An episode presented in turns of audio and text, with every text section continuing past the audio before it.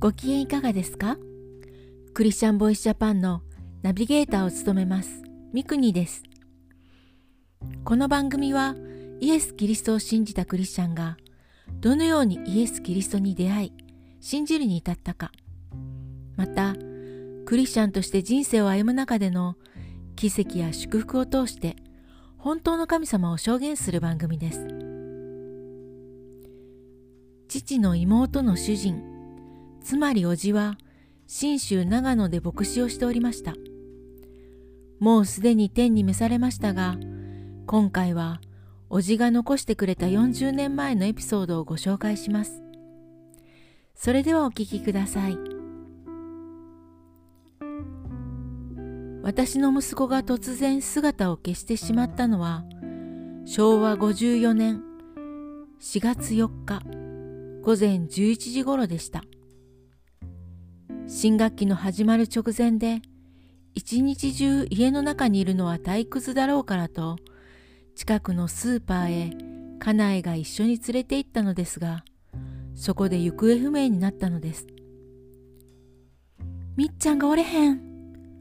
と青い顔をして叫ぶ家内に、俺は駅を探すからもう一回スーパーを探せ。と言い捨て、私は駅へすっ飛んで行きました。ホームや電車の隅を探し回ったのですが、どこにもいません。5年生になっていましたが、ダウン症の息子は耳は聞こえても言葉が全然話せないのです。知能は測定不能の重度のダウン症で字も書けなければ数字もわかりません。一旦迷子になったらもうそれまでで、こちらが探し出すまで、自分の方からは何もできない子なのです。必死に探しました。東急デパート、丸光デパート、大英、中央通り、昭和通り、善光寺から城山公園。三信のやつ、腹すいとる野郎に、ほんまにどこへ行ってしまいよったんや。きとってくれよ。死んだらあかんぞ。絶対見つけたるからな。待っとれよ。待っとれよ。捜索願いを警察に出しました。鉄道公安室にも頼みました。思いつく限りのことをして探しました。が、どうしても見つかりません。春の信州はまだまだ寒く、夕暮れとともに刻一刻と不安が重苦しくのしかかってきます。17時頃でした。それまで、イエス様、イエス様、どうかどうかイエス様、なんとかどうかイエス様お願いです、イエス様。と、もうどうしようもなく、ただ祈り続けていた家内が、ふとテレビにお願いして探してもらったらどうやろうと言い出しました。祈りの応答としてイエス様が方法を示してくださったのです。写真をポケットに突っ込み、車のハンドルを握り、新越放送局に駆け込みました。親切にも放送局は夕方6時からの30分間のニュース番組で2回も放映し、心当たりのある方は近くの警察に届けてください。と訴えてくれたのです。腹減っとるやろな。寂しがっとるやろな。寒くて震えとるんとちゃうかな。かわいそうでかわいそうで。自分から好きでダウン症になったのではないのに。と思えば一層不憫でたまりませんでした。誘拐かもしれない。と、刑事さんたちが動き始めた頃には、自分が身代わりになれるものなら、と、ほんと正直思いました。水を飲む気にもなれませんでした。19時過ぎ、見つかった、と警察署から連絡がありました。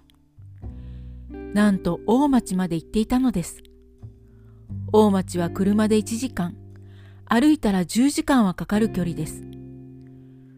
15時頃に国鉄大町駅で見つけられ警察に保護されていました。